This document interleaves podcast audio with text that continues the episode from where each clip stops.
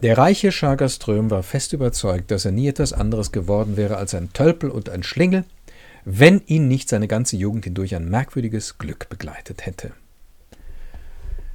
Ja, das, äh, liebe Freundinnen und Freunde, ist ein Kapitel aus ähm, einem der Löwenschöld-Romane von äh, Selma Lagerlöf, äh, dem, aus dem mittleren Charlotte Löwenschöld. Nur ein Kapitel. Äh, das, darum sollte man heute ein bisschen gehen. Das wahre, gute, schöne. Der Podcast mit Markus Grimm.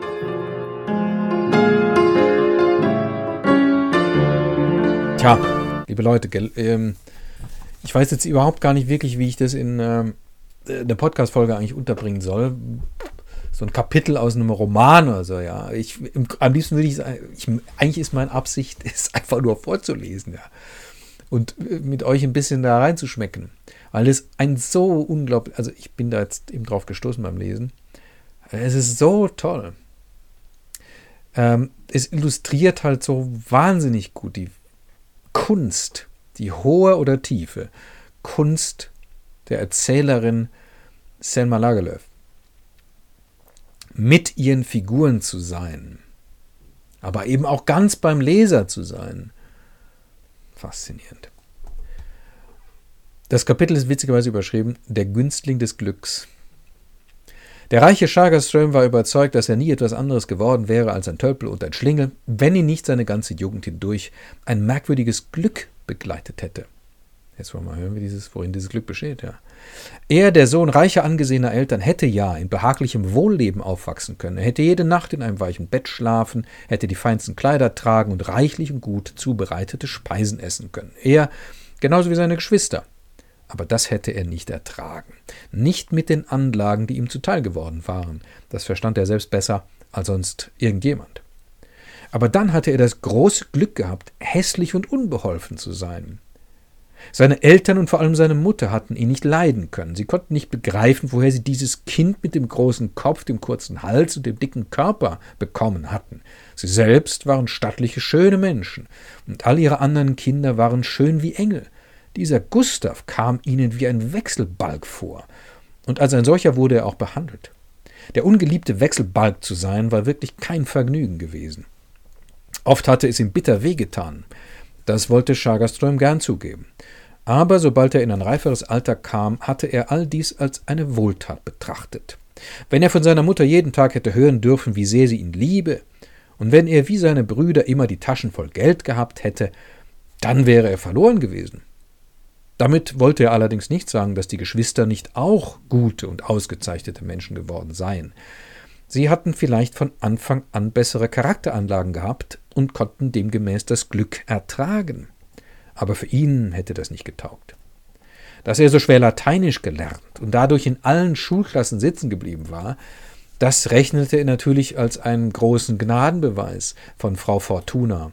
Vielleicht nicht gerade so lange in die Schule ging, wohl aber nachher. Das war ja die Veranlassung, warum ihn der Vater aus der Schule nahm und ihn nach Wärmland als Lehrling in ein Hüttenwerk schickte. Dort hatte ihm sein gutes Glück auch wieder zur Seite gestanden. Es führte ihn in die Hände eines harten, geizigen Verwalters, und der konnte ihm die so notwendige Erziehung noch besser zuteil werden lassen als die eigenen Eltern.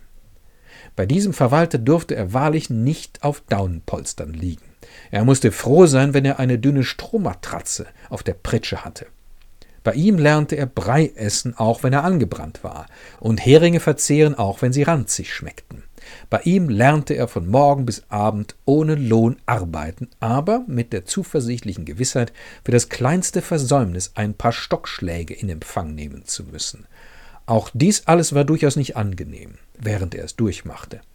Aber der reiche Schagerström wusste eines sehr wohl, er konnte dem Schicksal nie dankbar genug sein, weil es ihn gelehrt hatte, auf Stroh zu schlafen und von arme Leute Kost satt zu werden. Nach einer Reihe von Jahren, als er lange genug in dem Hüttenwerk gewesen war, wurde er Buchhalter und zu gleicher Zeit schickte man ihn nach Kronbecken in den Bezirk Philippstadt auf ein Hüttenwerk, das dem Besitzer Fröberg gehörte. Da bekam er einen angenehmen Herrn, gut gekochtes Essen am Herrschaftstisch und ein kleines Gehalt, vor dem er sich ordentliche Kleider anschaffen konnte. Nun war er plötzlich in gute und angenehme Verhältnisse hineingekommen.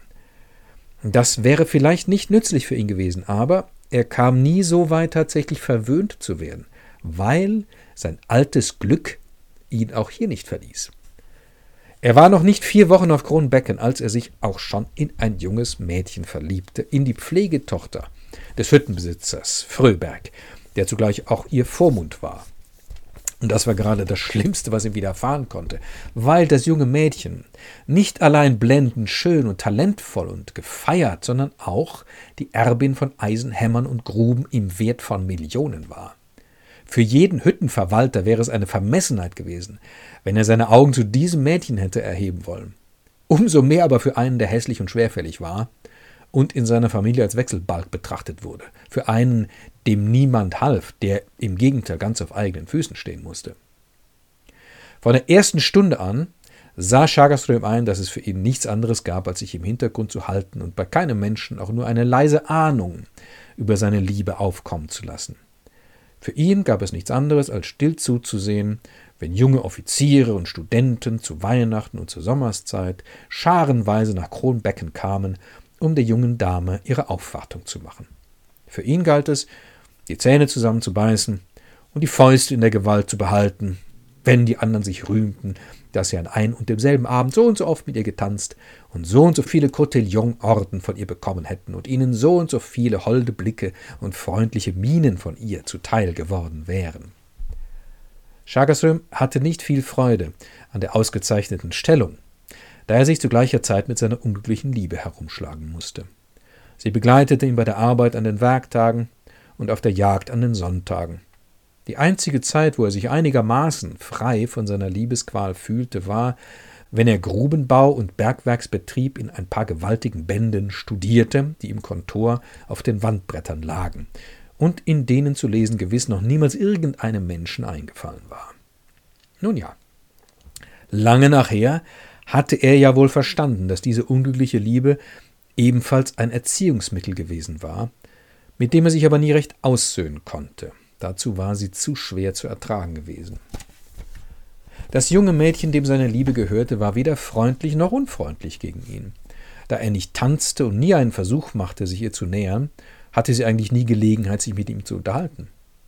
An einem Sommerabend jedoch, als man sich in dem großen Salon auf Kronbecken mit Tanzen vergnügte, hatte Schagerström wieder wie gewöhnlich drüben an der Tür gestanden und war seiner teuren Geliebten nur mit den Augen gefolgt.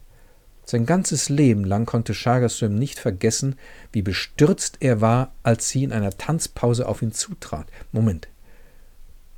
Merkt ihr das?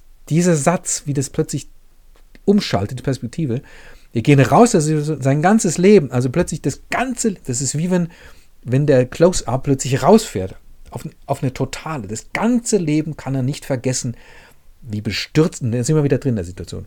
Das in einem halben Satz. Also das ist wirklich, das ist wirklich die aller, allerhöchste Kunst, vom aller, allerfeinsten. Und das ist einfach so dahergeschrieben.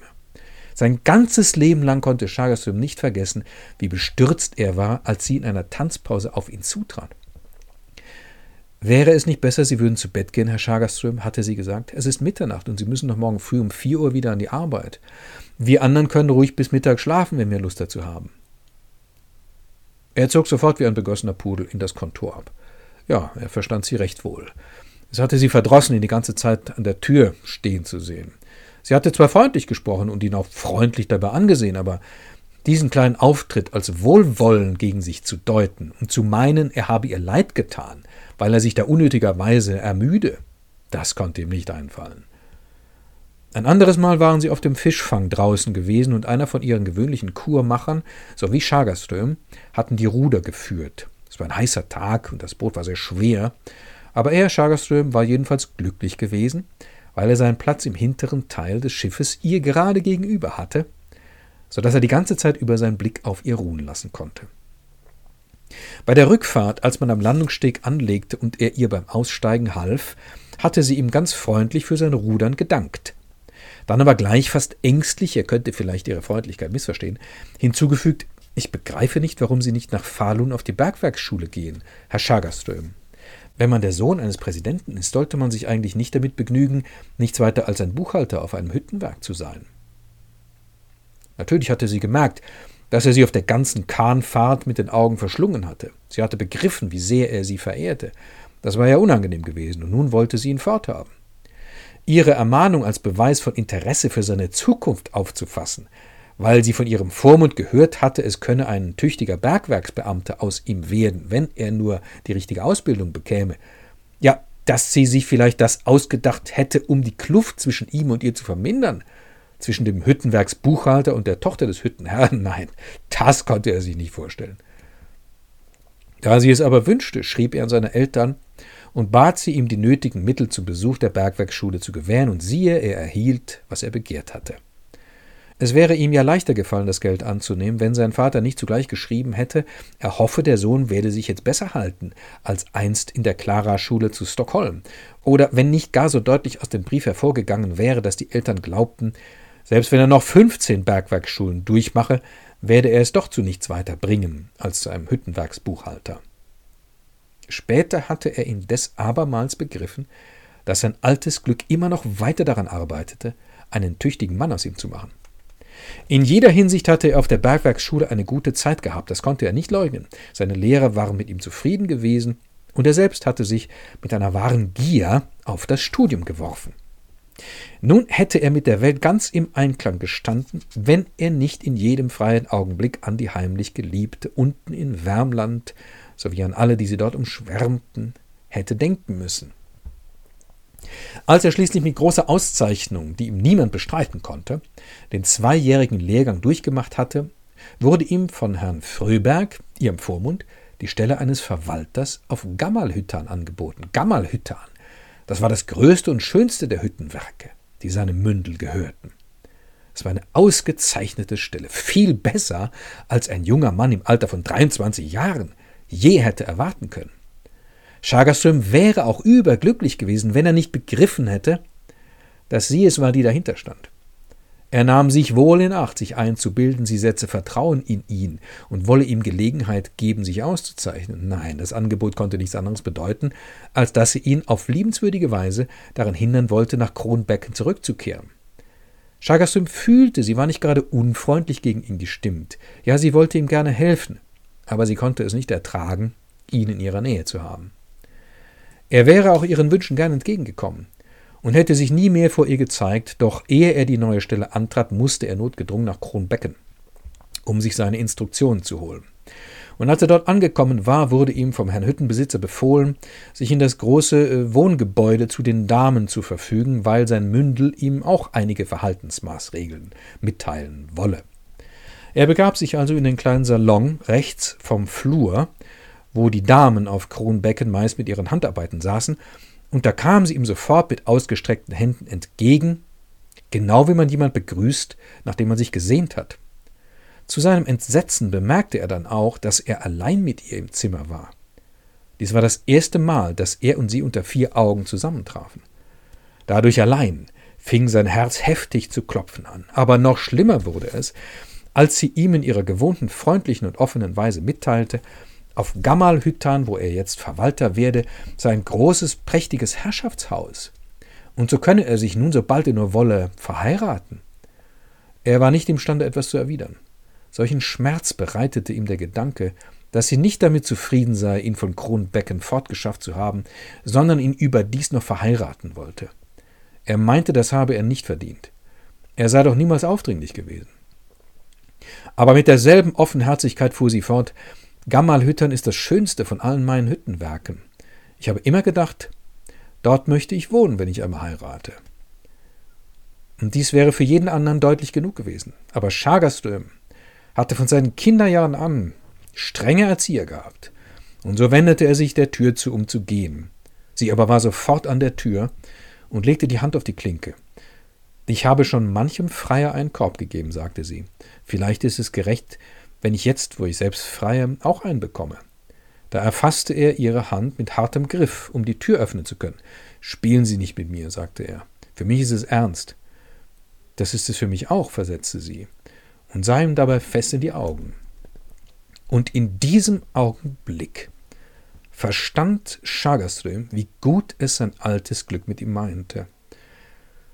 Alle Einsamkeit, alle Härte, alles Vermissen, die ihm das Leben bisher gebracht hatten, war ihm nur geschickt worden, damit nun übermenschliche Seligkeit in sein Herz hineindringen könne, damit diese Seligkeit gleichsam Raum finde, sich auszubreiten, so dass nichts anderes als sie und nur sie allein in seinem Herzen herrschen könne.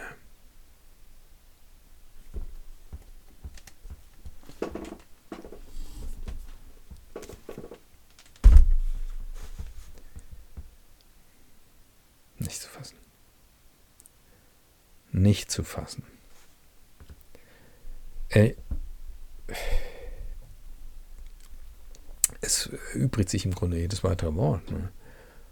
Ähm, es ist so deutlich und klar. Also, das ist ein Kapitel aus dem Roman. Das ist eine, eine so wunderbare Miniatur. Es ist äh, völlig klar, dass von, von diesem Chagas-Ström natürlich die Rede ist und der wird charakterisiert und so weiter. Aber es ist von viel mehr die Rede. Ja? Es ist vom Menschsein die Rede. Ja? Vom Menschsein, vom Glück und Unglück, von ja, Glück und Unglück. Ja? Von dem, was Glück sein kann, in welchen Gestalten Glück einem begegnen kann, indem es einen kurz hält ja, und indem es einem schwer macht. Und all das zu verstehen, also das ist ein Schlüssel fürs ganze Leben. Das, kann man, das nimmst du mit nach Hause. Ja? Das verlässt dich nicht mehr, wenn du es einmal gelesen hast. Es könnte sein, dass alles das, was passiert, nur da ist, um Raum zu schaffen für die Glückseligkeit, die danach kommt, damit dein Herz weit wird. Ja.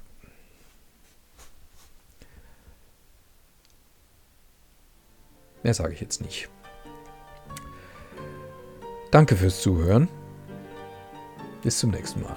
Macht's gut. Ciao.